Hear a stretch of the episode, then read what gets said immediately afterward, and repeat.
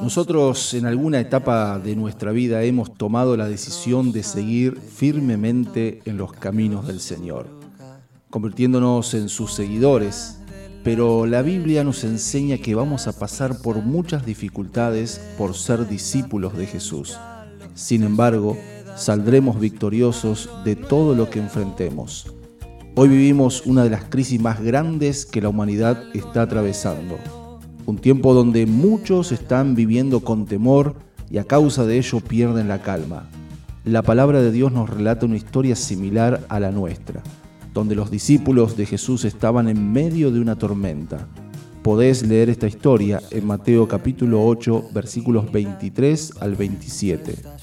Esa tormenta provocó que los que estaban en la barca se desesperaran y perdieran la calma. No era una tormenta cualquiera, era una situación de vida o muerte. Al estar en medio de esa dificultad, sus vidas estaban en riesgo con cada minuto que pasaba. ¿Qué podían hacer al respecto? Jesús les había demostrado que Él estaba con ellos todo el tiempo, pero aún así la desesperación en sus corazones era evidente, y en respuesta a su clamor recibieron una reprensión del Señor Jesús diciéndoles, ¿por qué tienen miedo, hombres de poca fe? Muchos de nosotros a causa de esta pandemia podemos sentirnos temerosos. Vivimos en medio de la tormenta donde nuestras vidas están en riesgo y estamos permitiendo que el temor y la desesperación nos roben la paz. Pero Dios nos dice, no tengas miedo. Él solo nos pide que tengamos fe, que creamos en su promesa de que va a estar con nosotros.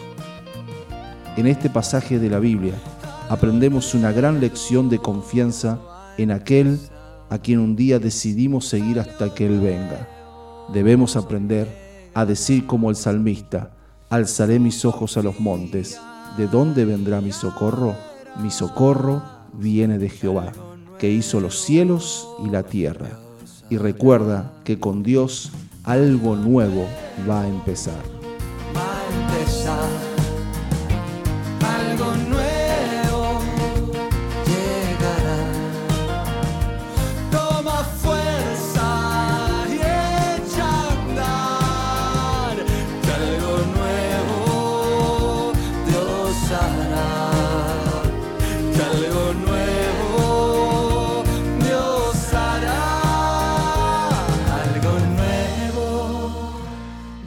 Dios hará.